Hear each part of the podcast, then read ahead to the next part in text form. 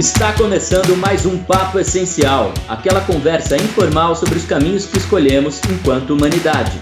Eduardo Bernardinelli e Rodrigo Suzuki te convidam para abrir o peito e entrar de cabeça no assunto de hoje.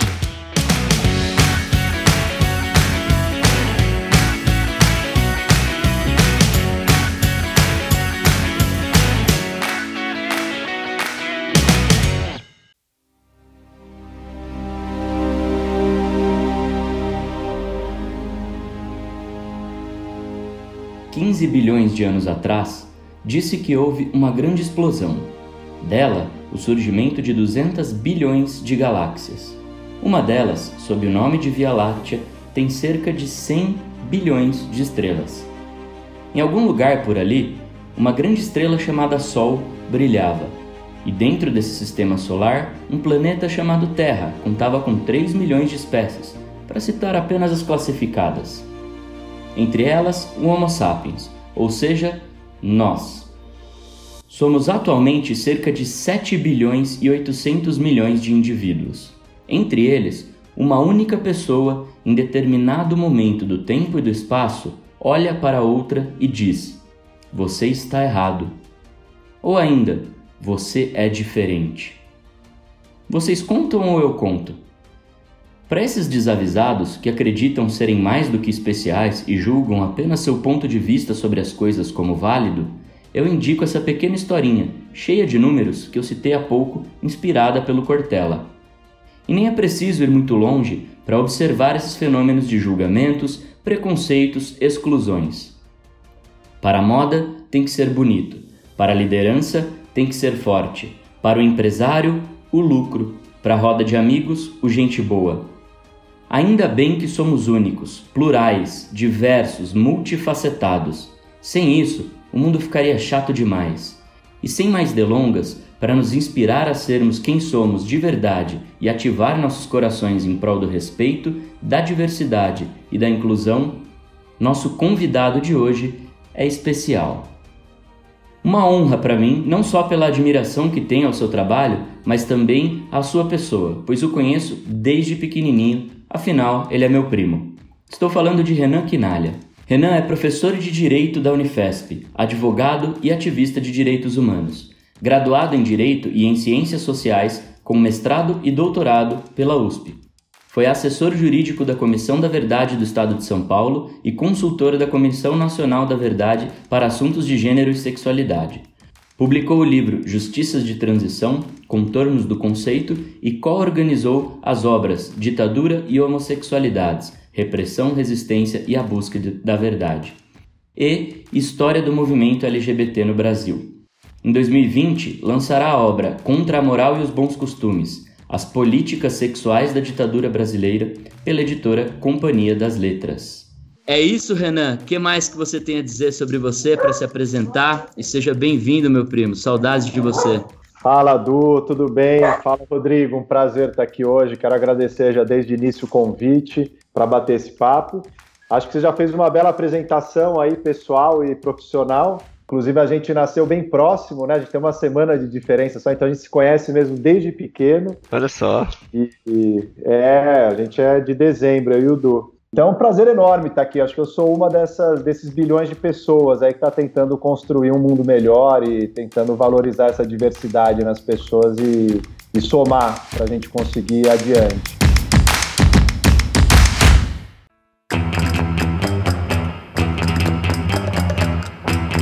Aí pra gente, cara, por que, que é tão importante assim a diversidade e a inclusão estarem na pauta de todos? Essa pergunta é excelente, Du, porque no fundo a gente ainda tem uma visão de que a diversidade, de que o assunto do racismo, de que o assunto do machismo, de que o assunto da LGBTfobia são coisas que dizem respeito só às pessoas que têm aquela identidade específica. É, então fica parecendo que o problema do racismo é das pessoas negras, que o problema do machismo é das mulheres, que o problema da LGBTfobia é das pessoas LGBTs, e não é bem isso, na verdade não é nada disso. Né? A verdade é que nós, enquanto sociedade, é que produzimos esses tipos de discursos, de desigualdades, de discriminações, então é algo que precisa nos dizer respeito, né? Não é pelo fato de eu ser um homem branco que não me interessa a questão do racismo. Me interessa muito, porque de alguma maneira eu gozo do privilégio de ser branco, né, de fazer parte da branquitude, que tem uma série de vantagens sociais. Eu nunca recebi uma batida da polícia como uma pessoa negra recebe, às vezes por estar andando à noite na rua, sozinho, num lugar escuro, etc.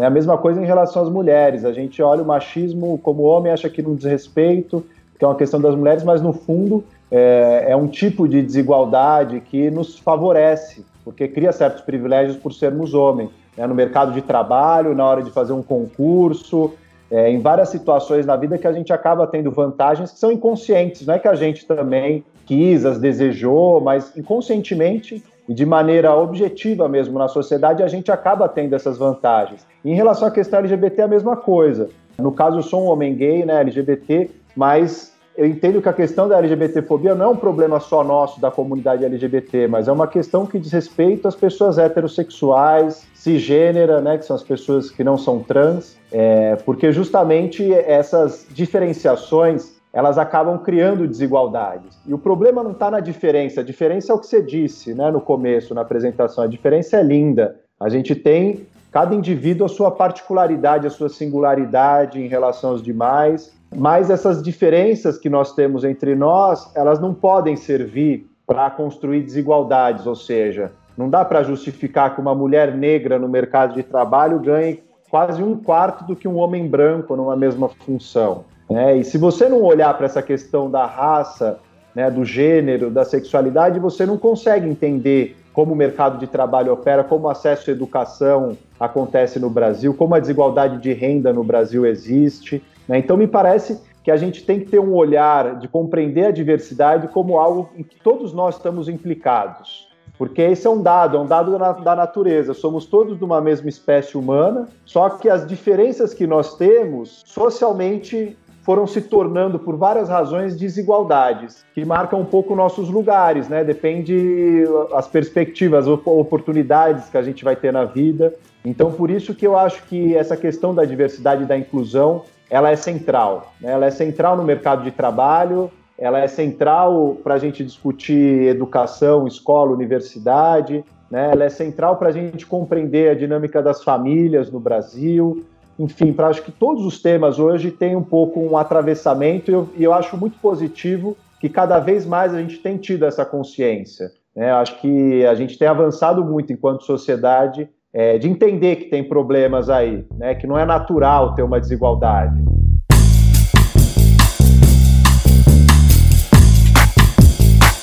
E é central para a gente se entender enquanto humanos também, né? Eu até me questiono, a gente muito se ouve, né? Tipo, putz, pleno 2020 a gente ainda não chegou, né, num, num lugar mais harmônico aí de se viver, ainda estamos cheios de conflito e por aí vai, né, não temos igualdade, ou melhor, equanimidade. O que, que ainda nos falta se a gente pensar num contexto histórico, social, né, que você estuda bastante, o que, que ainda nos falta para a gente ser um pouquinho mais humano nesse sentido do respeito aos outros, do respeito às diferenças? Eu sou bem otimista, Du. Não sei se otimista ou esperançoso, sabe? Eu acho que. E eu costumo, eh, nas minhas pesquisas e, leituras, assim, olhar muito para a história. E se a gente for ver a história, né, que é um processo longo nosso de seres humanos tentando construir uma sociedade, que não é uma tarefa fácil, né? Às vezes a gente sabe, quem mora com alguém já sabe as dificuldades, às vezes quer estar tá dois dentro de casa, está morando com mais gente, está convivendo com uma infinidade de pessoas em sociedade, né? Como que se ordena isso? É um negócio super complexo. Por isso que a gente tem que criar Estado, instituição do direito, regras, moral e etc. para tentar dar uma organização. Quem lava o banheiro. Quem lava a louça. Exato, as tarefas. É, então é uma coisa extremamente complexa, assim, e que eu acho que a gente avançou muito né, nessas últimas décadas, sobretudo. Se a gente pegar os últimos 50 anos, a evolução que nós tivemos do ponto de vista de é, reconhecimento de humanidade, de ampliar essa ideia do que é humano. Porque durante muito tempo o humano era uma categoria muito restrita, né? Era basicamente os homens brancos, proprietários, heterossexuais. Se a gente voltar lá na Grécia Antiga, quem era cidadão? Pessoas falam muito, ah, tinha polis, né? Aquela, aquela praça de exercício da cidadania. Mas, cara, só frequentava aquilo ali quem era o homem, o chefe de família que tivesse escravo ali. Então eram só essa, essas pessoas que estavam no conceito de humanidade. E a gente foi evoluindo de diversas maneiras. Né? Durante o século XX, a gente ainda viu a escravização de pessoas negras ou indígenas acontecendo no 19, no 20, ainda em alguns lugares. E aí era um argumento de que essas pessoas não eram suficientemente humanas, não eram racionais. E aí, com uma série de lutas, de movimentos, isso foi também se alterando. A gente viu a luta pelos direitos civis nos anos 50 nos Estados Unidos, isso vai acontecendo no mundo todo. A luta do feminismo das mulheres nos anos 60, ou seja, elas começam a ter o direito de estar no mercado de trabalho também, de exercer uma profissão, fazer suas escolhas, né? não precisam ser submetidas a um homem, porque se entendia que a mulher era um ser humano inferior. Né? Isso era justificado por discurso científico, até médico, né? enfim, de, de várias ordens. Então, acho que se a gente olha a história da humanidade, nós convivemos durante tanto tempo com desigualdades, com um conceito de humanidade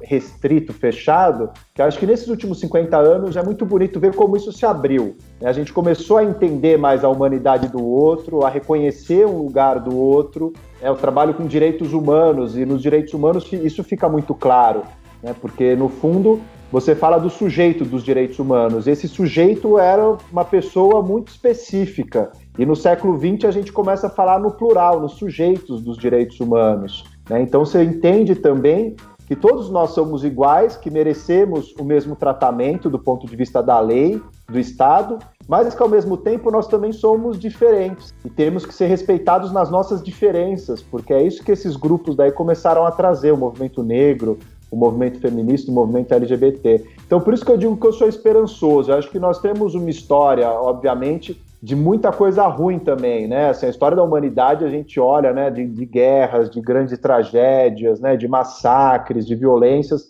O ser humano é capaz mesmo de produzir é, coisas muito destrutivas e fazer muito sofrimento, mas ao mesmo tempo eu também vejo que a gente consegue construir projetos coletivos, né, construir sonhos, aspirações de igualdade, de justiça, de liberdade, e que no século XX nós fomos especialmente é, bons nisso. Né? A humanidade conseguiu dar contribuições muito importantes. É nesse sentido que eu sou esperançoso. Eu acho que tem muito ainda por se fazer, mas eu acho que a gente fez uma caminhada já bem grande e considerável até aqui. Esse início, para mim, puta, me alegra muito te ouvir, Renan. Porque normalmente quando eu ouço uma pauta assim, eu ouço muito no sentido de uma força, um movimento de eu acho que por trás existe uma certa raiva também, né, de fazer acontecer, que eu acho que é muito necessária. Mas te ouvir me alegra bastante e eu vejo que é um momento também de celebrar, né, olhando para o passado e reconhecendo todas as evoluções que a gente teve até aqui. Então, nossa, para mim é uma alegria te ouvir, ouvir a tua experiência, o teu conhecimento. Eu nunca tinha parado para olhar essa perspectiva, né, de que a gente já caminhou tanto já e que é importante sim a gente celebrar, sabendo que ainda existe muito trabalho a ser feito daqui para frente, né? De fato, como a gente vem, cada geração vai chegando na história, a gente olha um pouco para frente, né, e vê o que está faltando fazer e dá uma certa angústia, uma pressa de Exato. que as coisas aconteçam. Mas eu acho legal quando a gente também consegue olhar para trás na história e toma um certo distanciamento, porque aí a gente consegue notar o quanto se avançou também, né? O quanto se caminhou e o quanto de coisa positiva já foi construída e foi feita, o que permite a gente projetar o futuro de uma outra maneira, né? Acho que dá mais uma tranquilidade, uma esperança para olhar para frente. Falando de esperança, a gente tem o nosso episódio, né, com com o Emerson que a gente fala exatamente sobre a esperança, que é muito de não esperar por algo, mas é, ter a fé e fazer isso acontecer. É uhum. muito mais um verbo ativo do que um verbo passivo.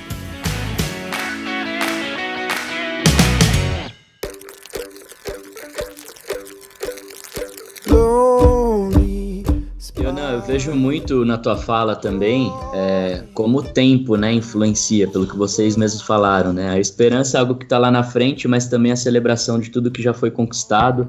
E que, putz, são gerações, né? Porque é realmente um trabalho complexo, né? A gente se entender enquanto humanidade, há quantos séculos aí a gente não está tentando fazer isso não está vendo tanto coisas se repetirem, tanto para o lado bom quanto para o lado ruim da, da história. Mas hoje a gente tem muito um, um contexto nessa né, com redes sociais e etc, um pouco dessa cultura do cancelamento. E aí eu tava até brincando e discutindo um pouco disso com o Rodrigo, no, no sentido de assim, pô, ao invés de julgar e de excluir ou criminalizar determinadas atitudes, será que um passo antes disso não seria, de repente, ouvir quem está do outro lado, ouvir quem está é, né, contra, vamos dizer assim, essas, essas iniciativas e tal, abraçar essas pessoas no sentido de ser mais abertos para ouvir também o porquê elas pensam assim, não para concordar, mas para entender esse contexto também, de onde vêm essas crenças que para a gente soa tão absurdo, com tanta fervorosidade, para só depois a gente negociar de certa forma o que fica bom para todo mundo. É, como é que você pessoalmente vê isso? É, no fundo, a internet ela potencializou muita coisa, né? E a gente é de uma geração que viveu sem internet durante um bom tempo, né? A gente que está na faixa dos trinta e tantos anos, assim, viveu ali um momento de começar a ver essa coisa, né, do 486, que era internet de escada péssima, o telefone caía, só podia entrar depois das 10 da noite, Nossa, porque senão o telefone vinha cara. a internet era lenta, para abrir uma foto demorava demais. Enfim, então a gente pegou um pouco dessa transição. Eu acho que hoje em dia é, é, muito louco você ver como que as crianças já estão conectadas de uma outra maneira, ainda mais agora com a pandemia, né? Que tudo virtualizou. Então as crianças estão tendo aula já com telinha, com tablet, com computador. Ou seja, a mediação está cada vez mais através da internet. E eu acho que tem muitos aspectos positivos. Eu acho que a internet potencializa coisas legais, né? Permite que muita gente crie conteúdo, né? Por exemplo, vocês fazendo podcast, eu também faço um podcast. Tem gente produzindo conteúdo de YouTube, fazendo outras, trabalhando com outras redes. E acho que isso democratizou muito a possibilidade de troca de informação, de construção de conhecimento, o acesso que eu tenho para minhas pesquisas, a artigos, a produções de gente que está lá longe, em outro lugar do mundo, eu consigo acessar, consigo dialogar com essas pessoas. Então isso é muito interessante, né? Acho que isso muda e a gente acompanhou, a gente de alguma maneira testemunha desse processo de mudança, né? Do tempo e do espaço que foram comprimidos aí com essa tecnologia toda. Mas, ao mesmo tempo, também tem alguns aspectos que são negativos, né? É, eu acho que a internet também deu uma dinâmica, muitas vezes, para as trocas, para os conflitos, de potencializar a, dificuldade de entendimento mesmo, né, entre as pessoas. Então, as pessoas se tornaram, às vezes, até mais grossas, mais. Não tem a coisa do olho a olho, de criar uma certa empatia, parece que tudo é máquina, né? Tá tudo atrás da tela. E aí você não sabe mais quem está ali, que é o usuário, quem sabe, não considera mais que é uma pessoa, preciso criar uma empatia, entender por que aquela pessoa naquele momento possa ter te dito aquilo. É, então eu acho que precisa haver um certo esforço e me parece que é um pouco desse aprendizado também de como usar essas ferramentas. É, já deve fazer uns cinco anos que eu escrevi um texto que, que chama Lugares, é, Lugar de Fala e a Urgência da Escuta, em que eu escrevi para a CULT até esse texto, e foi antes desses debates estarem mais quentes assim na internet, até uns cinco anos o texto. Quem tiver interesse colocando no Google dá para encontrar.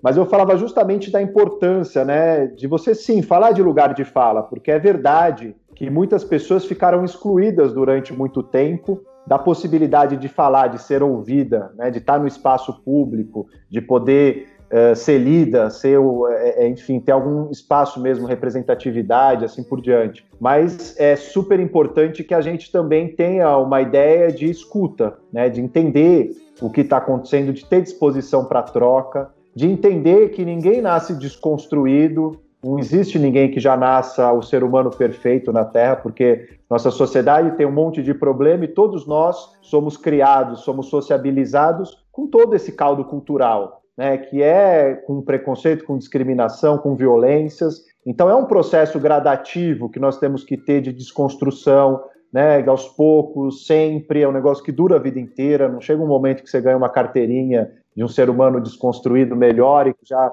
né, terminou o processo. Pelo contrário, é algo que vai te levar e tomar a vida inteira. Então, eu acho que a gente tem que ter um pouco essa abertura para, inclusive, entender que o outro possa melhorar, que o outro possa aprender, né? E com essas trocas, o outro possa sair melhor, assim como eu posso sair melhor e a gente conseguir tocando mais gente. Né? Eu acredito muito nesse potencial de uma transformação que parte da palavra, do diálogo. Né? Então, eu acho que é, é, a internet precisa cultivar um pouco mais essas coisas, esse universo. É evidente que tem muita gente que já usa a internet também desse jeito, as redes sociais. Né? Não acho que seja só violência, que seja só, pelo contrário, acho que tem muita coisa bacana de conexões, mas eu acho que ainda tem uma dinâmica muito de efeito manada, né, as redes sociais, então qualquer coisa já vira ali uma, todo mundo vai junto e se soma, e aquilo vai virando, vai dando uma dimensão maior para o problema que muitas vezes poderia ser resolvido com um papo, com uma conversa, com outro tipo de, de abordagem. Tudo parece que é muito porrada, né? muito confronto. Então eu acho que isso é um pouco de calibração. Eu acho que a gente ainda está aprendendo a lidar. Tudo isso é muito novo, né? Quanto tempo que a gente usa Facebook, é. Instagram, né, Twitter, sei lá, há poucos anos, né? Então a gente ainda está aprendendo como lidar e como construir. A gente passa uma vida inteira aprendendo um código de interação ao vivo com as pessoas, né? Como que você faz amizade, como que você chega numa pessoa para flertar, para paquerar, como que você conversa com a sua família. Você tem vários jeitos de como falar, de, de como se portar, o código do corpo, etc. Então na internet acho que a gente ainda está aprendendo esse código ou construindo ele. É, eu brinco que a gente é criança, somos crianças mimadas ainda na internet, né? Porque de certa forma, até se você pensar nos algoritmos das redes sociais, ela de certa forma favorece as bolhas, né? Então, ela vai me mostrar aquilo que eu já acredito, aquilo que eu já penso, e ela não favorece essa diversidade de opiniões, né? Porque quanto mais like eu dou na cor vermelha, mais cor vermelha vai começar a aparecer para mim, né? E quanto uhum. mais eu posso ocultar lá algo que eu não gostei, menos aquilo passa a aparecer. Então ela não favorece também um, um, debate diversificado ali dentro e acaba que a gente fica meio que escravos, de certa forma, desses algoritmos e vira criança mimada. Porque aí quando alguém vem e fala alguma coisa diferente, a gente não tem nem maturidade para falar porque não está tendo esse acesso, apesar de super facilitado, não é todo mundo que tem a predisposição de buscar conhecimentos que são diferentes dos meus para eu complementar ali meu conhecimento, meu mapa. Eu anseio muito assim por esse aprendizado de nós, né, e isso me inclui também, de olhar cada vez mais para as diferenças como uma oportunidade de aprendizado e não uma oportunidade para provar que eu sou diferente de você e eu ficar no meu espaço e você ficar no seu espaço e a gente subir um muro entre nós, né? Eu anseio muito por esse momento onde a gente consiga, do, no mínimo, colocar um, um, um vidro entre cada um dos lados para que a gente consiga pelo menos se enxergar. Eu não preciso ir para o outro lado, né? E, e, estar lá naquele, naquele espaço. Mas eu, do meu lado, tendo as minhas opiniões e as minhas verdades, consigo enxergar a beleza e a verdade do outro. E puta, quando isso acontecer, cara, dá até arrepio. É, vai ser lindo. Sim, esse é o lugar para se chegar, né? Da gente conseguir entender, inclusive, que a gente, referen a gente se referencia no outro, né? A nossa identidade mesmo, ela só se constitui a partir do outro, das diferenças do olhar do outro, dessa troca. Né? Não é que você vai ter que mudar de posição, pensar da maneira que o outro pensa, mas conseguindo travar esse espaço, né, que é um espaço de um diálogo, de uma troca, de uma referência mútua, isso é super interessante. Eu acho que dialoga com o que o Du traz, né, da bolha, que eu acho que é uma coisa que é um desafio da gente superar, superar, né, de sair dessa zona de conforto que a gente cria com isso, né, entre iguais. Porque de um lado tem essa vantagem aparente, à primeira vista aí, que é, ah, eu tô entre iguais, então eu sei como todo mundo se comporta, eu sei o que todo mundo espera de mim, né, eu sei o que eu tenho que fazer para todo mundo gostar de mim, mas é um mundo chato, né, cara? Você fica só entre as pessoas iguais a você, você não consegue entender os outros problemas que tem no mundo, as outras belezas, os outros olhares, né? Então acho que isso enriquece muito essa possibilidade das trocas.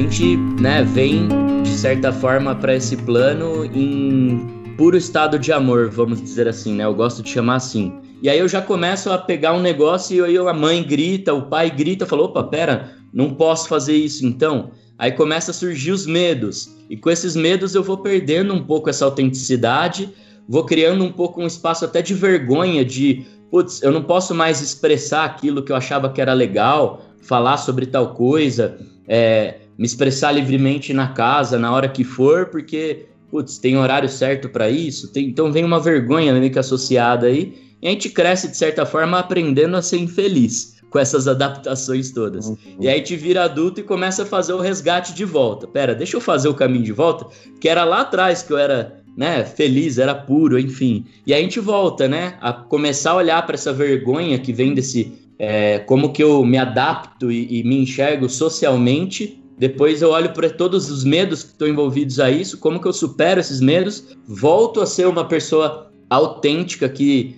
se expressa livremente, para aí então eu entender todas as questões do amor e de aceitação, que acho que são necessidades universais de todos nós. Então, fazendo esse pêndulo assim, entrando nisso tudo, o uhum. quanto que a tua infância ainda está viva em você e o quanto você olhando para esse espectro todo, enxerga que ela de certa forma te ajudou a escolher especificamente essas lutas que você se empenha aí hoje em dia. Sim, a infância é um momento fundamental, assim, né? Acho que para minha trajetória isso é muito claro. Eu, enfim, nasci ali, estava até falando com o Rodrigo antes, né, da gente começar aqui na Vila Matilde. É, quem não conhece o bairro da Zona Leste de São Paulo. E a nossa avó, né, minha, Dudu, mora, morava na Penha, minha outra avó, vizinha também, por parte de mãe ali, então ia sempre para lá. E eu cresci muito indo para a praia também, para Caraguá, né? Meus pais sempre tiveram uma casa no litoral lá e a gente ia sempre para Caraguá. E foi muito curioso porque eu morava num condomínio na Vila Matilde com todo mundo meio parecido, né? As famílias eram meio parecidas, né? Meus amiguinhos eram todos meio parecidos. Estudava num colégio de bairro, não era uma coisa de classe média alta, de classe média média, assim.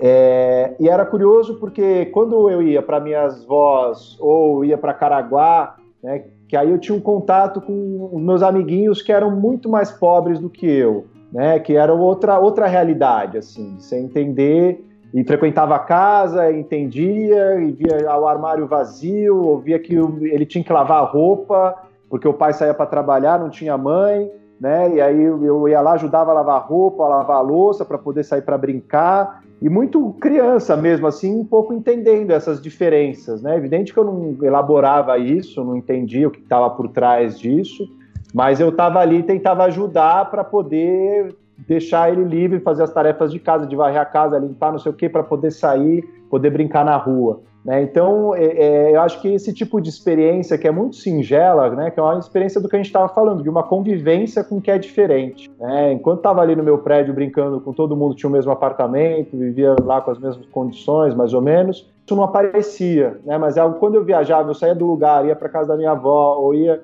é, sobretudo em Caraguá, que eu tive muito essa vivência assim na rua, o Du chegou a conhecer, né, aquela criançada toda que, que tinha na rua. Sim, é, sim. Isso levava para um outro lugar, assim, né, e potencializava mesmo conhecer outras realidades e lidar com outras situações. E eu acho que fui crescendo muito a partir daí, assim, foi um momento importante para muito do que eu considero hoje, para minha visão de humanidade hoje, para a importância que eu dou para esses temas da desigualdade, dos direitos humanos, né? Eu acho que é, muita coisa foi ali atrás. Evidentemente que tem relação também com educação, eu acho, né? Assim, de encontrar dentro de casa um olhar humano para isso, de aprender a ter empatia, né? Com meu pai, minha mãe, enfim. É, eu acho que essas coisas é, é são super importantes que acontecem nessa primeira infância, né? E que a gente de alguma maneira vai levando e depois reformula, relabora, a gente vai dando outros sentidos, né? À medida que a gente vai se apropriando mais de conhecimento, entendendo é, as coisas, estudando e tal. Mas sem dúvida nenhuma, eu acho que esse momento de, de, de sentir essas coisas foi fundamental para despertar certas possibilidades de olhares mesmo, né?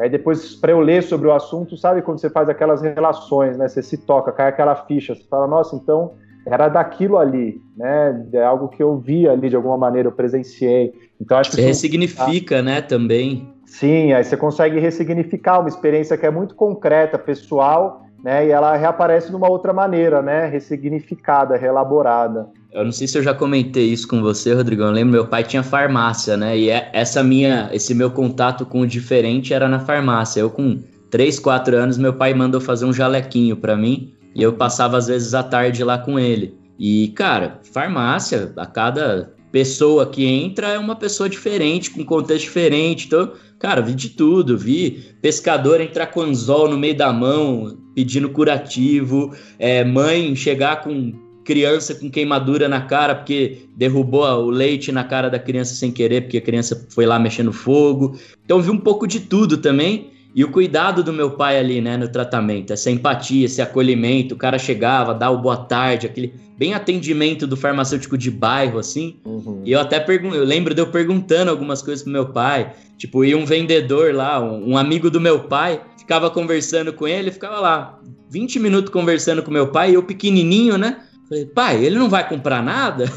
É, meu pai, filho, ele é meu amigo, estamos conversando. Aí eu, ah, entendi, sabe assim, ser bem pequenininho ali entendendo. Pô, às vezes a pessoa não vai só para comprar, né, ali no lugar. Então eu também, o Nan foi contando essas histórias da infância dele, eu fui lembrando aqui esses momentos e, e realmente o quão rico é, né? O quanto a gente vai nessa experiência de criança, ainda com esse olhar novo para tudo, o quanto isso fica internalizado, né? E hoje, o quanto eu olho para isso, o quanto, putz, eu não tenho esse esse estigma de olhar para alguém e já à primeira vista ter algum pré-julgamento, assim, né? E acho que veio muito daí, porque eu vi um pouco de tudo ali no dia a dia é, é, com meu pai ali na farmácia. É, para mim, eu nasci e cresci lá em Itaquera, né? Então, é um bairro. Quando eu era pequenininho, era, ainda era um bairro muito rural, né? Mas com o passar do tempo foi foi se tornando um bairro mais badalado, digamos assim, né? E meus vizinhos, a grande maioria eram todos negros. Eram não, é, eram, né? Porque agora eu tô morando aqui no Ipiranga, né? Meus vizinhos eram uhum. negros e eu nasci e cresci brincando de bola no quintal com todos eles, empinando pipa. Nossa, como eu empinava pipa, ficava com o olho vermelho de empinar pipa junto com eles. E minha infância inteira foi sempre ao lado deles. Tinha outro vizinho da frente também que que assim como eu era oriental e a gente brincava sempre todo mundo junto, né? E, e ao longo do meu caminho, assim, né, eu fui crescendo, evoluindo, né, trabalhando, por eu ter os meus privilégios, né, minha família e tal, me encaminhei por um caminho que eu julgo próspero, que sou muito feliz, né? E em alguns momentos hoje eu me pego muito, que foi um pouco do papo que nós tivemos junto com o Emerson. Em alguns momentos eu me pego meio que me julgando assim, no sentido de, poxa, nasci e cresci lá, hoje tenho tantas coisas legais, né, e tal. E carrego um pouco de culpa às vezes, né, por isso de olhar que, poxa, é tão diferente, né, as realidades. E, e é meio foda de olhar para isso e o Emerson me trouxe um aprendizado muito legal, né, de transformar essa culpa em responsabilidade. Então é saber que sim, eu tenho responsabilidade também sobre, sobre todas as pessoas com quem eu convivo, com quem eu tenho interação e até mesmo com aquelas pessoas que eu não convivo e eu não tenho interação, né? E para mim tem sido um grande aprendizado olhar para as coisas dessa perspectiva de que eu sou responsável também e tenho aprendido bastante. E às vezes eu me coloco num espaço que eu acho que a gente falou um pouquinho já, né? De, pô, eu sou branco, hétero, classe média, tal, né? Tenho os meus privilégios todos. Eu, eu devo falar e, e entrar num espaço que muitas vezes eu desconheço e tipo, será que eu vou falar alguma besteira por defender esse espaço, para falar por esse espaço? Tipo, às vezes eu me pego meio falo ou não falo, me posiciono ou não me posiciono, será que eu vou falar alguma besteira ou não e tal, e fico super nessa dúvida, né? Eu não sei como é que é isso pra você, Renan. Se, se enfim, você pode trazer alguma luz nesse meu caminho, porque é, é um dilema para mim. Eu me sinto bem assim também. Eu até falei pro Rodrigo, eu me julgo antes de me posicionar, porque eu fico com medo do julgamento do outro. Seja pelo fato de, às vezes, eu estar tá falando alguma coisa descontextualizada mesmo, por falta de conhecimento, e aí eu até tenho me policiado para cada vez estar mais é, é, é, ter mais conhecimento e saber mais do que eu estou falando e tal, tá, para ter mais propriedade. Mas às vezes também vem algumas injustiças que putz, são tão descabíveis que a raiva vem na frente, você quer falar e, e quer se posicionar de qualquer jeito. Mas eu, eu me julgo por, por medo, assim, e acabo até levantando a voz, às vezes, para defender essas diferenças. Eu gostaria muito de falar muito mais do que o que eu falo hoje, de me posicionar muito mais do que eu me posiciono hoje. Mas vem certos medos até de às vezes alguém que é autoridade de referência naquilo vir e fala: Meu, você tá falando coisa errada. Ou mesmo alguém que é, tem esse lugar de fala vir e fala assim: Quem é você para falar isso? Uhum. Sabe? Então às vezes eu fico até um pouco receoso. E aí eu, eu trago um pouco esse olhar do Rodrigo, concordo um pouco com ele nesse sentido, que dá um pouco essa. para mim, às vezes, até um pouco de angústia, de às vezes querer falar e, e se sentir inseguro. E, e, ao mesmo tempo me traz um olhar de responsabilidade no sentido de vou estudar mais sobre isso para que eu possa cada vez mais participar dos debates que fazem sentido, às vezes mesmo eu não, não fazendo parte, de certa forma, de determinado grupo, uhum. mas para lutar por, por, por, isso, né? Enfim, como é que você vê isso, né? Faz sentido que a gente traz? Não, faz super. Eu, eu tenho uma visão meio parecida, assim, de que é, é preciso abrir esses assuntos, esses temas, essas questões o máximo possível, né? Porque eles nos dizem respeito a todos enquanto sociedade. É um problema construído socialmente que diz respeito a nossas relações, que não é um, algo exclusivo de um determinado grupo. Né? Acho que a, a ideia de lugar de fala ela é super importante. Ela tem uma origem que vem é, de uma teoria feminista, de uma teoria decolonial, é, enfim, de uma tentativa de você questionar os lugares de produção de conhecimento, de saber e falar, olha, só quem está produzindo saber a gente da Europa, dos Estados Unidos, terceiro mundo aqui só fica consumindo passivamente essas coisas e a gente precisa deslocar. Né? São sempre as mesmas pessoas que estão há séculos aí escrevendo os livros de filosofia, né? fazendo os grandes trabalhos que são lidos, ocupando os lugares nas universidades, sendo os presidentes de grandes empresas. Então é preciso diversificar, é preciso ter mais representatividade. E isso é muito bacana como um princípio, né? Que é a gente buscar incluir mais, a gente buscar ter caras diferentes. Isso vai desde as novelas, isso vai para os livros, isso vai para as propagandas, que começam a ter né, outros tipos de famílias, de pessoas que vão aparecendo. Né? Isso atravessa hoje várias dimensões da nossa cultura mesmo, desse universo nosso de, de produção de sentido. Então, isso é muito bacana. Agora, o problema é que muitas vezes se apropria essa ideia de lugar de fala como se fosse uma exclusividade da fala, né? como se só pudesse falar sobre um assunto alguém que viveu alguma experiência direta sobre aquele assunto. É, e, e, eu não acho que nem não está nem na ideia original isso. Né? A ideia original ela tem uma proposta de subversão desses lugares, né? de justamente dar voz e colocar para a cena pública pessoas que, por conta de uma marcação de diferença, que é uma diferença às vezes de raça, de classe, de gênero, de sexualidade, de nacionalidade, de etnia, de religião, não podiam se manifestar. Essas pessoas eram silenciadas, eram invisibilizadas. Então a ideia é falar: não, ó, essas pessoas também estão produzindo seus saberes, seus conhecimentos, suas reflexões, também tem que participar do debate, também tem que ter espaço no debate, também tem que ter oportunidades para poder se desenvolver e, e afirmar sua autonomia e suas opiniões. Ou seja, é, isso é muito diferente de você dizer que todo o resto tem que ficar quieto e não falar do assunto. Porque isso até passa uma imagem equivocada do que a gente estava falando antes. Fica parecendo que cada grupo tem que lidar com o seu problema, cada um no seu quadrado ali, né? Então, ah, eu não sou negro, então não me interessa a questão racial, não posso falar sobre. Não, eu tenho que falar sobre isso. Né? Falar de Brasil e não falar de questão racial no Brasil, você não está falando do Brasil, é outro país, então. Né? Porque se tem uma coisa que marca o Brasil é justamente uma, um histórico de uma escravidão das pessoas negras, né? de uma violência contra as pessoas negras, que é uma coisa enorme no Brasil até hoje. Então é evidente que nós temos que falar sobre isso. Eu quero que cada vez mais pessoas falem sobre isso. Agora, é claro que nem todos nós falamos dos mesmos lugares, porque nós temos experiências distintas, né, trajetórias distintas, oportunidades distintas, subjetividades diferentes, formações também diferentes. Isso nos permite que cada um de nós fale de, fale de um lugar. Né? O ponto de vista de cada um de nós é diferente sobre os temas. E acho que isso que é importante a gente, quando se manifestar, também ter claro. Né? Então não tem como eu, Renan, homem branco, querer ser um protagonista das lutas negras no Brasil.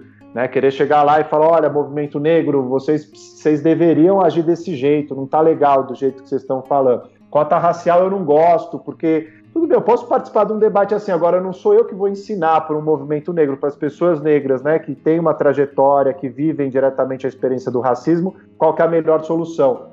Né? Agora, ter um diálogo sobre esses assuntos, entendendo o meu lugar né, de homem branco, mas que está implicado também nisso, né, porque eu acredito que nós estamos implicados em tudo o que nos diz respeito, e tudo que é humano nos diz respeito. Né? Então, é, eu acho que a gente tem que participar dessas conversas, ainda que seja para aprender, ainda que seja para errar ali, aprender, tomar uma porrada, não fazer mais, né? Mas eu acho que a gente precisa é, é, ousar também participar e falar e, e se colocar nesses espaços para poder, é, é, de alguma maneira, aprender do que se trata, né? E, e, e ajudar a construir alguma coisa diferente. É, eu, eu fico mais tranquilo te ouvindo, e aí até dando essa dica, né, Rodrigo? Não sei se eu, o Rodrigo e qualquer outra pessoa que esteja ouvindo a gente aí nesse episódio, falem, se posicionem, pois de certa forma a gente também é corresponsável por criar uma comunidade, um Brasil, um mundo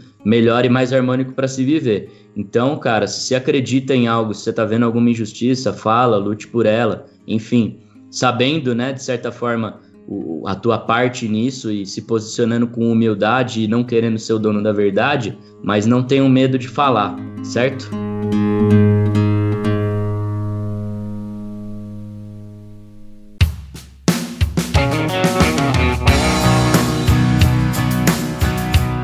Falando um pouquinho do mercado de trabalho, né? Esse mercado corporativo, a gente tem muito, e aí não só nas questões um, de diversidade e inclusão, mas também de responsabilidade social, climática e tudo mais. A gente vê muito essa, essa questão sendo debatida nas empresas e muita gente trazendo uma polêmica que é, putz, tá fazendo isso só porque é modinha e porque, tipo, dá lucro, porque as pessoas ficam simpático, vamos dizer assim. É, como é que você enxerga essa relação das empresas né, com essas questões de, de igualdade e de representatividade e tudo mais? E, e, como é que você enxerga também esse lado das pessoas que enxergam isso somente como uma modinha e que, tipo, empresas que só estão fazendo isso visando lucro e não necessariamente é, para colocar isso em prática, né? Mas para ser só um, um post bonito aqui, uma frase na parede lá. Sim, acho que esse tema tem ocupado cada vez mais espaço né, nos debates também dentro das empresas. A gente vê empresas que estão com departamentos específicos lá dentro do RH, você tem pessoas que estão trabalhando temas de diversidade, de inclusão, ou seja, começa a ter uma, uma preocupação muito maior. E se a gente for ver, é muito recente, né? Isso é coisa de 10 anos para cá que, que a gente vê de maneira mais clara tanto empresas preocupadas da, da parte de marketing, de, de, propaganda, de publicidade, né, de mostrar essa diversidade, de tentar cativar outros públicos-alvo, é, mas também internamente, de tentar fazer essa tarefa dentro de casa ali, olhar para dentro, ver os problemas, os limites, olhar para uma lógica de representatividade, ver se as mulheres estão em posição de liderança, se pessoas negras estão ali, pessoas LGBTs, em relação a pessoas trans também, né, que é algo que é, é, talvez um dos setores mais excluídos ainda da nossa sociedade, que há uma incompreensão muito grande, né, um preconceito enorme. E eu tenho visto muitas empresas contratando pessoas trans. É, então eu acho que a gente está caminhando ainda, né? Está engatinhando, mas eu acho que é uma, alguns, são alguns passos bem importantes que vêm sendo dados. Agora é evidente, e você mesmo falou na pergunta, que tem certas empresas que é, acabam só se instrumentalizando dessa pauta, dessa agenda, numa tentativa de ampliar mercado, de conseguir é, é, aparecer de maneira mais descolada e tal, mas que efetivamente não assumem um compromisso. Isso fica muito claro em, algumas empresas que são criticadas, né? Porque vão na parada do orgulho LGBT em São Paulo, que é a maior parada do orgulho LGBT do mundo, né? tem uma visibilidade enorme, são milhões de pessoas, é, você tem um, uma, uma, presença de rua massiva, né? Todo mundo vai lá para a rua, toma paulista e tal. E aí as empresas vão lá botam um carro. Né? No começo era meio isso da parada, né? A parada começou muito timidamente no, nos anos 90, sem o apoio de empresas, mas nos anos 2000 já começam as empresas a aparecer. E aí, e aí o apoio da empresa era esse, era botar um carro de som na parada, né? Com a placa dela. Chegou uma hora que o movimento LGBT, a comunidade, falou: não, peraí, isso aí é muito pouco. É, qual é o compromisso efetivo dessa empresa com a questão da diversidade e da inclusão? É, tem pessoas LGBTs trabalhando aí dentro? Em que, em que posições elas estão? Tem treinamento para os funcionários da empresa, né, para eles entenderem a importância da diversidade? Tipo de iniciativa vocês estão fazendo? E aí a gente vê hoje uma realidade que é já uh, bastante diferente. É evidente que ainda tem algumas empresas que não conseguiram fazer essa lição de casa, mas ao mesmo tempo tem muitas outras empresas que avançaram nesse sentido, né? Que elas sabem que não basta aparecer e falar uma questão, fazer uma propaganda voltada para as pessoas negras no mês de novembro, uma propaganda voltada para as mulheres no mês de março, uma propaganda voltada para LGBT no mês de junho. Né? As empresas entenderam que isso não basta mais, né? não dá mais para fazer por fazer, que é preciso trazer isso para dentro, para os colaboradores, dar treinamento, colocar isso numa rotina constante, né?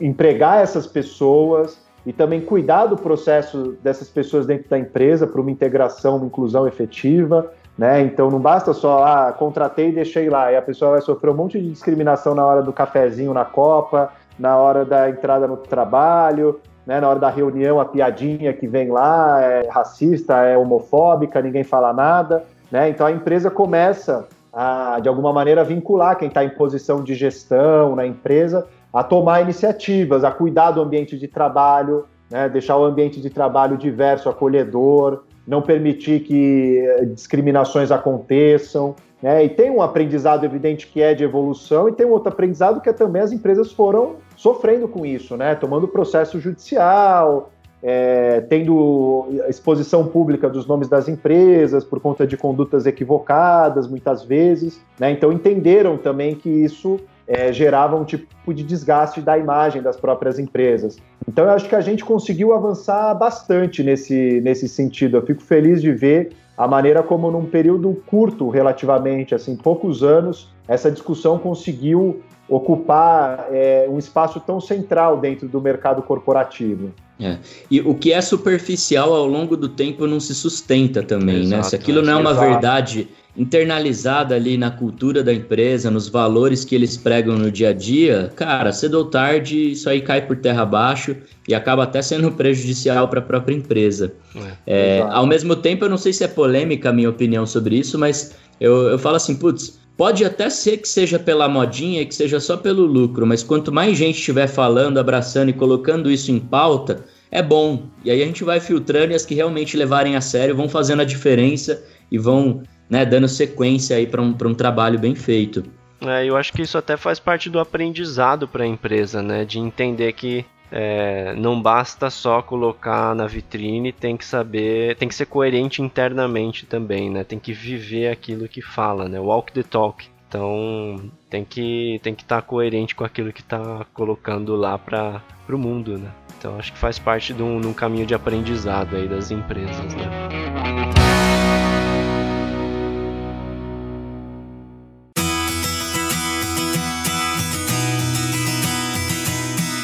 E aí não tem nem como, né, Rodrigão? A gente prestou serviço aí para uma empresa que a gente admira bastante, que é a Natura, e vê os casos aí todos que ela abraça realmente, porque isso tá lá, tá nas crenças, no que ela propaga como posicionamento mesmo tá da DNA empresa. Mesmo. Uhum. Tá no DNA e a gente vê que ela sustenta esse posicionamento e fala: "Não, eu acredito nisso. Ah, vou deixar de comprar, tudo bem. Ah, mas eu nunca mais vou, vou deixar de seguir. Tá bom, não tem problema.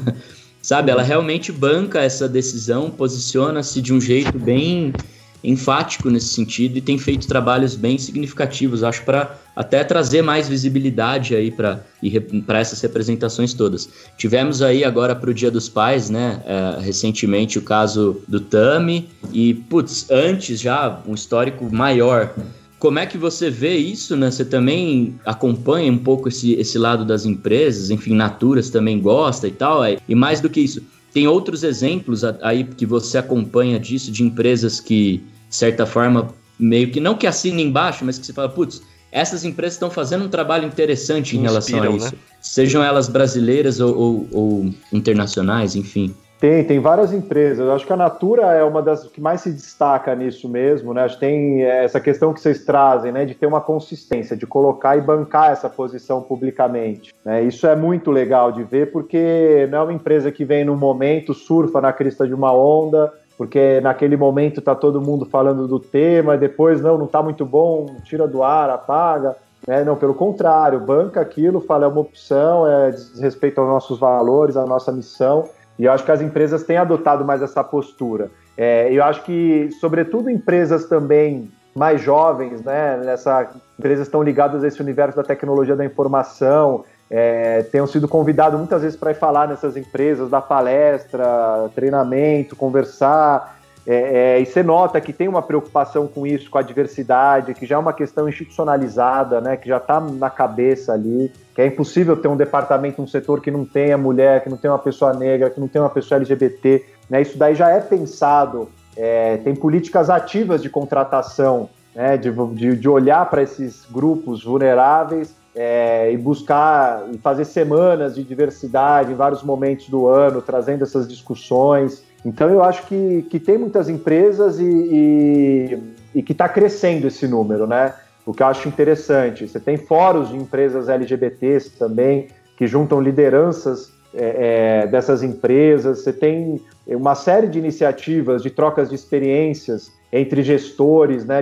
Como que lidam com as com situações. Então eu acho que passa por esse processo mesmo de um aprendizado, né? de entender que o trabalhador não é um trabalhador em abstrato, o empregado, o colaborador, né? que aquela pessoa é uma pessoa que é um homem que tem tal idade, que é negro, que é gay, que vem de um lugar da periferia, que toma um transporte de duas horas para chegar, que e aí você começa a entender e isso acho que é uma questão que as empresas também sacaram, né? Que economicamente vale a pena, né? Você tem um ambiente de trabalho, né? Mais cativante, que a pessoa se sinta melhor, que a pessoa de fato seja incluída.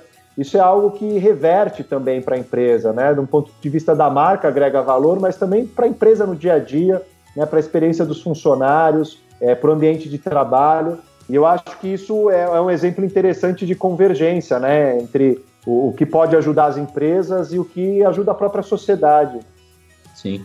É, eu vejo que grandes empresas já estão olhando bastante para isso e, ao mesmo tempo, tem pequenas, e aí eu vejo por exemplos de alguns clientes e tudo mais, que querem, isso está presente no valor delas, mas elas não sabem muito bem por onde começar. Tem algum órgão, algum site, algum grupo do LinkedIn, sei lá eu, enfim, alguma entidade é, da qual tenha alguma né, política trabalhista, alguma coisa nesse sentido para estimular essa inclusão, essa diversidade dentro das empresas, que você recomendaria? Putz, entra no site lá, que ali fala um pouco de boas práticas ou qualquer coisa nesse sentido, assim. Tem sim, Du. Tem algumas iniciativas bem bacanas, assim, com que eu já trabalhei junto e vi de perto. Trabalho importante que fazem. É, primeiro é o Transempregos, Transempregos, que a Maite Schneider que toca. É, ela é, é, voltado especificamente para pessoas trans, inclusão de pessoas trans, então ela faz treinamento em empresa,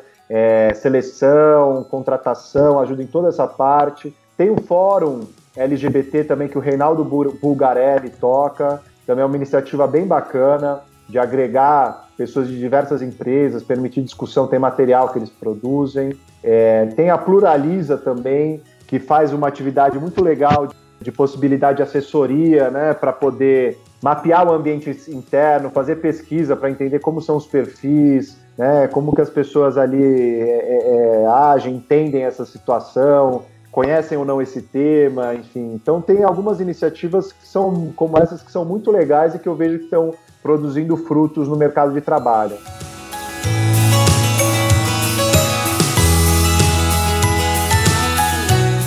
Ponto que eu queria até comentar, a gente estava falando um pouquinho lá atrás, que é a consequência né, de uma empresa que coloca isso na cultura, que pratica isso tudo no dia a dia e que, consequentemente, tem prosperidade, né, tem resultados né, a partir disso. Eu acredito que, pelo mundo estar precisando disso, e as empresas colocando isso em pauta e praticando isso no dia a dia, existe essa troca. O mundo está precisando, quando a empresa entrega isso para o mundo, o mundo retribui para ela. Né? Se o mundo não tivesse precisando disso, a empresa não teria a prosperidade que tem, né?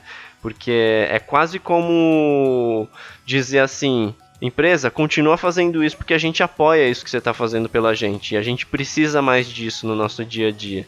Então, é um dos elementos lá do Ikigai, né? Que é quando você faz algo pelo mundo e o mundo está precisando disso, de você. Então é um dos elementos que, que, que, que faz o, o propósito da empresa se manter vivo, né? E eu acho que isso é mega importante. Não é dizer que é desapegado do dinheiro e também não é dizer que o dinheiro é uma finalidade, mas que consequentemente isso se torna prosperidade para dentro da empresa, né? são modos de ganhar dinheiro no fundo, né? É evidente que a função de uma empresa é ter lucro, né? A empresa persegue isso, constrói para isso, é uma atividade voltada para isso. Mas tem modos diferentes de você fazer isso, né? E se tem modos melhores para fazer, por que não? É, que você pode incluir, que você pode fazer isso contribuindo para a sociedade com responsabilidade social, ambiental e etc. É, é, acho que é uma coisa que as empresas têm atentado para isso e o próprio público consumidor também começam a olhar, né? Começam a entender o poder do consumo. Pô, não vou mais, olha essa marca, olha o que ela faz, olha essa marca, a posição dela. Eu não vou consumir daqui, eu vou consumir daquela outra. Né? Entende que tem esse poder do consumo também, que de alguma maneira vai incentivando boas práticas. Olha só que interessante.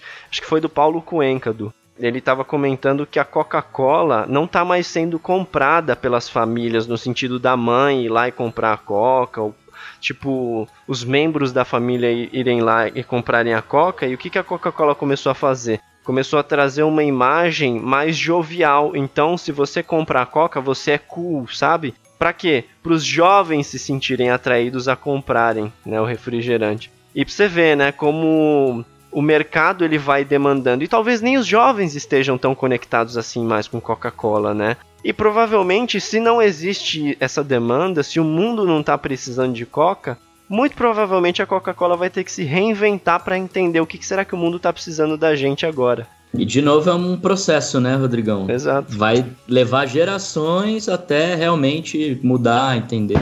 Sim. Algumas são mais rápidas, são mais mercadológicas, mas as sustentáveis mesmo, mais baseadas em valores, acabam levando um tempo maior.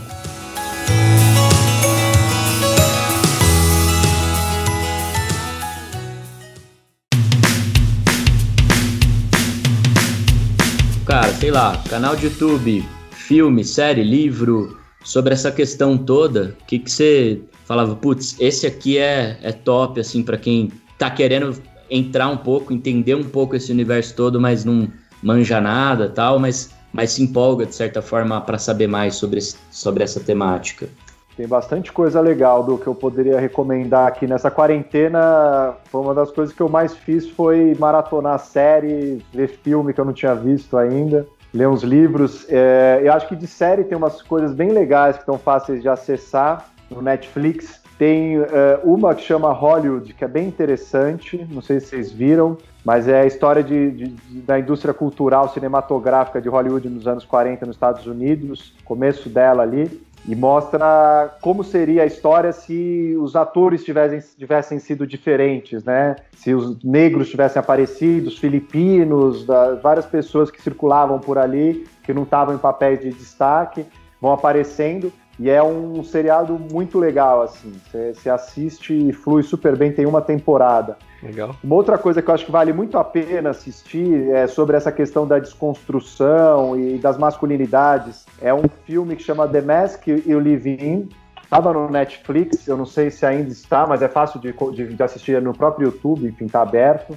Eu acho que conta muito desse processo do, do ser homem né, na nossa sociedade, da maneira como isso acontece com uma série de violências, da maneira como a gente aprende uh, a masculinidade hegemônica, assim, a importância de se questionar e como ela vai gerando uma série de sofrimentos, de problemas. É, esse filme é bastante interessante para isso. Um canal também de YouTube que eu gosto é o da Rita Von Hunt, que trata de temas de diversidade que é uma drag, é, que é uma personagem, a Rita Von Hunt, e ela tem um canal que chama Tempero Drag no YouTube, em que ela trata de diversos aspectos de questões de diversidade, LGBT, é, de feminismo, enfim. É, tem uma série de vídeos lá também que dá para acompanhar. Você fez uma live também, né? Fiz, fiz uma live com a Rita, tá ah, no legal. Instagram meu e no dela. É, eu, eu, vou trazer duas que, assim, estão um pouco até distantes, de certa forma, mas estão bem relacionadas. Uma é a série Sex Education. Adoro, eu ia falar da Netflix. Dela. É,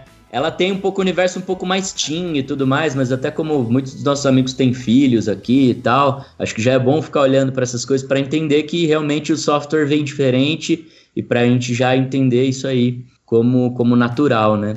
E, e abraçar essas diferenças até das gerações aí. E uma outra que vai um pouco numa linha parecida, mas é um pouquinho mais denso, uma série que chama Euforia, Eufória, enfim, com PH, que é uma série da HBO. Também fala sobre o universo trans, fala sobre hum, um pouco de drogas na adolescência e tal, e entra nessas questões também de, de racismo, de abuso e, e várias dessas questões que eu acho que também estão bem em pauta e são bem legais aí de, de falar. Ah, essa eu não vi não, eu vou anotar a dica já aqui.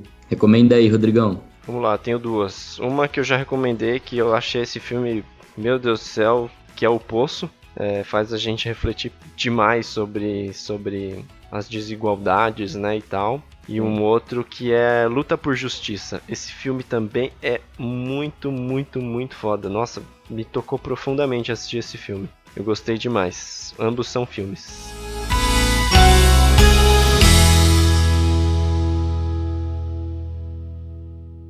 A gente tem um último quadro aqui, né, para fechar, que é o quadro Perguntas Cruzadas, que são respostas rápidas para perguntas profundas.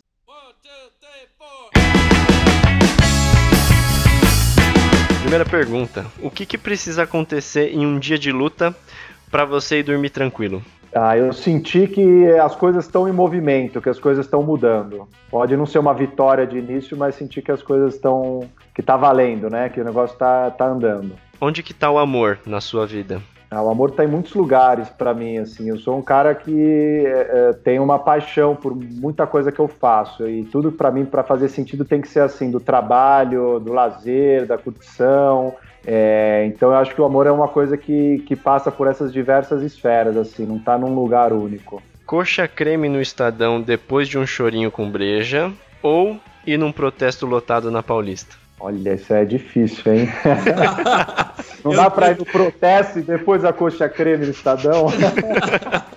eu que sacaneei essa. Eu falei, vamos, vamos botar uma aqui pra gente dar um pouco de risada, mas que eu sei que o Renan vai ficar dividido aí. Olha, eu vou falar que eu tô com saudade das duas coisas, cara. Nessa pandemia de não poder sair, não tem mais protesto e não tem mais Estadão, então é, eu tentaria ir pros dois. um depois do outro. É, isso quer dizer, né? Um depois do outro. Boa. Vamos lá. Complete a frase. É, eu mereço respeito, por quê? Porque todos merecemos. Qual que é a parte sua que as pessoas não conhecem ou ainda não conhecem nas redes sociais? Uma parte minha, é que se eu contar agora também as pessoas vão conhecer, né? Exato. Não, mas eu tenho uso meio caótico das redes. É pior que eu tô postando mais, menos. Às vezes eu posto coisa mais de intimidade, às vezes só coisa de trabalho. Vai oscilando muito, assim. Mas eu acho que tem uma parte é, que eu posto menos, assim, que é uma, uma paixão que eu tenho que é de cozinhar. Eu não, no meu Instagram, por exemplo, não é muito voltado para comida e essa coisa mais de, de postar é, fotos e tal, mas é uma coisa que eu adoro, mas eu compartilho pouco. Então vamos lá, qual que é teu prato preferido? Ai, tem alguns, hein? A coxa creme do Estadão já é um deles. Não, eu gosto feijoada para mim é uma coisa que oh. eu amo, assim. Pra mim, toda quarta-feira, se possível, toda quarta-feira e todo sábado eu como feijoada. Rodrigão, o que, que precisa acontecer num dia de luta para você ir dormir tranquilo? Eu saber que eu lutei por aquilo que é uma verdade para mim, por aquilo que eu sinto que valeu a pena, que o meu coração acredita, sabe? Onde está o amor em sua vida? O amor na minha vida, ele também tá em muitos lugares. Hoje Hoje eu acredito que ele tá. Puta. Toda vez que eu acesso ele, ele tá numa saudade. Eu não, eu não imaginava que eu ia responder isso. Mas ele tá numa saudade do meu cachorro, velho. Ele era parceiraço. Show. Ele ainda é, né? Tá comigo aqui. Coxa creme no Estadão depois de um chorinho com breja gelada ou um protesto lotado na Paulista? Putz, eu confesso que protestos me deixam com um pouco de medo. Então eu sou meio cagão pra essas coisas aí. Eu prefiro comer coxinha e, e tomar cerveja. Complete a frase. Eu mereço respeito por quê? É, não, não tem muito um porquê, sabe? Tipo, é eu mereço respeito. Só isso. E qual parte sua as pessoas não conhecem nas redes sociais? É, que a gente tava conversando ontem, né? Tem uma parte minha que eu não revelo muito nas redes sociais, mas eu sou um atleta de karatê e não sei se todo mundo que ouve aqui o Papo Essencial, que me conhece nas redes sociais, conhecem esse meu lado. Desde os 11 anos de idade eu pratico karatê e eu mando bem, só que eu não falo muito sobre isso. Quero falar mais sobre isso, mas daqui para frente, depois das suas provocações de ontem, Du.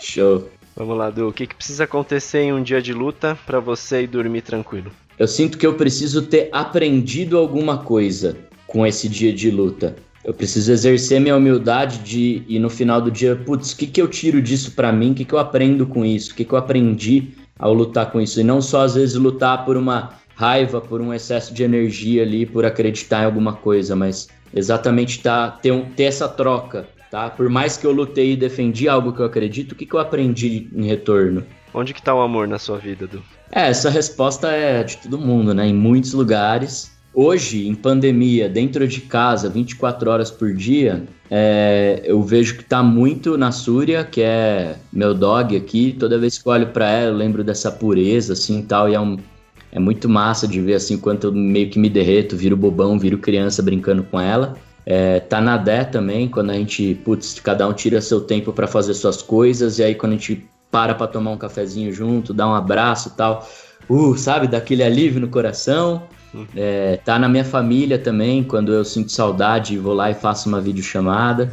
Mas tá em muitos lugares, cara, tá? Quando eu faço um atendimento, converso com alguém e, e, e a pessoa, tipo, se abre ali, traz alguma dificuldade, alguma coisa, e eu sinto que eu consegui ser amoroso, eu consegui dar um espaço de amor para que ela sentisse confiança para trazer uma questão que é delicada para ela e confiar em mim para trazer isso, né? Para mim isso também é uma forma de amor. Por aí vai. A coxa creme no estadão, com a breja geladinha ali e tal, ou com um café bem quentinho também, ou fazer um textão inflamado por algo que te deixou irado. Putz, essa me pega, hein? Que o Rodrigão sabe que eu tô voltando a escrever e que eu adoro escrever e tal, e, e, e, e isso tá batendo muito agora para voltar a publicar minha, minhas coisas. Caraca. É que não vale, né? A, a, a ideia dessa é escolher ou um ou outro. Mas eu vou ter que fazer essa combinação, cara. É tá escrevendo, mordendo, sabe, com, com a mão melecada de gordura Nossa, no, no teclado, assim, ó. Coxa creme de um lado, cafezinho ou breja, dependendo do dia e da hora, e escrevendo ali, depois a gente limpa o teclado e dá um jeito. Mas se tiver que escolher somente uma, é, seria hoje seria escrever, cara, porque isso tá mais latente. Até porque, putz, eu tô já mais gordinho, voltando a querer ficar numa dieta mais balanceada, então a coxa creme não ia cair tão bem nessa dieta aí. Bom, foco, isso aí. Complete a frase, do Eu mereço respeito porque. Porque sim. Boa. Qual parte sua as pessoas não conhecem nas redes sociais, Du? Cara, a minha paixão musical, assim, né? Tipo, às vezes eu até ponho raramente uma coisa musical, uma referência, uma música que tá muito na minha cabeça, mas eu tocando, eu brincando ali com o violão ou com a guitarra, ninguém nunca me viu muito, né? E é um lado que talvez eu não sei se eu quero também explorar muito isso. Mas é, é, algo que eu não exploro muito, não. Todo dia eu toco ali uma meia horinha, uma horinha, eu pego o violão, tiro uma musiquinha, toco um negocinho que eu gosto, mas eu nunca publico isso nas redes.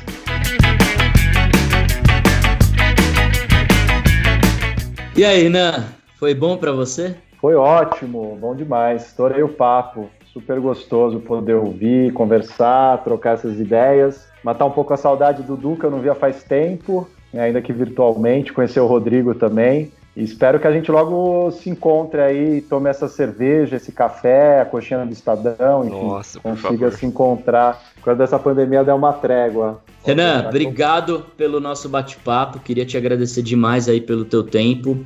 É, a gente ficaria acho que um dia inteiro batendo papo sobre isso, tem muita pauta, muita coisa importante que deve ser dita, e esses espaços acho que precisam cada vez mais ser dados e ser falados aí essas coisas todas. Então eu queria te agradecer demais aí pelo tempo de disponibilidade aí com a gente.